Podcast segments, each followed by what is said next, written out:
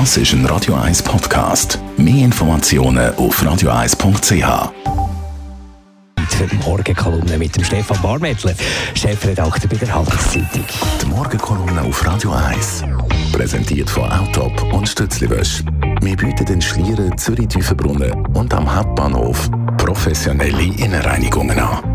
Wir freuen uns auf Ihren Besuch. Morgen, Stefan. Schönen guten Morgen, Marco. Ja, eigenwillige Aktionen da vom Aargauer SVP-Nationalrat Luzi Stammer hat Drogen gekauft, weil er die Drogenmafia äh, ausrotten so quasi. Und jetzt hat die Aargauer SVP gesagt, er tue aussetzen aus gesundheitlichen Gründen für die Frühlingssession. Er selber sagt, er sei gesungen.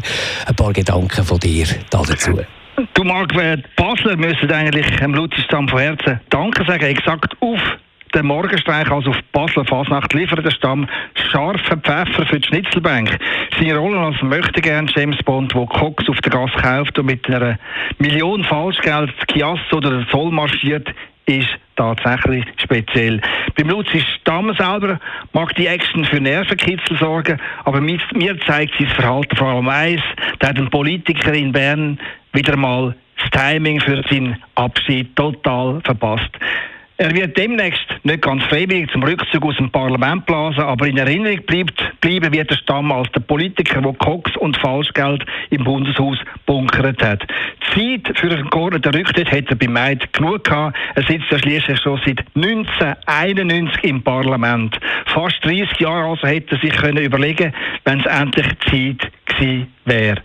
Der Anwalt aus Baden ist aber nicht der Einzige, der seinen Abgang vermasselt hat. Das gilt auch für den unsäglichen Jean Ziegler oder für Susanne Lütenegger-Oberholzer oder der Ulrich Schlür. Wir erinnern uns, der Mann aus Flach ist wie ein Poltergeist immer wieder in Bern auftaucht und hat nicht können genug bekommen. Auch er ist, wie der Luzi Stamm, bis ins AV-Alter im Parlament geguckt. Auch er hat in der Politik keine Spuren hinterlassen.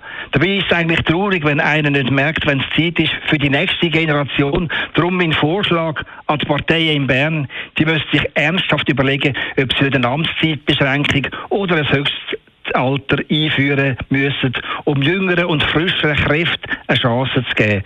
Da könnte man doch tatsächlich noch etwas von der Wirtschaft lernen.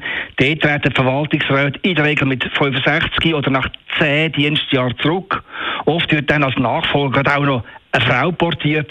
Auch da könnte gerade die grösste Partei vom Land noch etwas lernen. In der Schweizer Wirtschaft ist nämlich der Kaderanteil der Frauen zwar tief, aber immer noch viel höher als bei der SVP-Fraktion in Bern.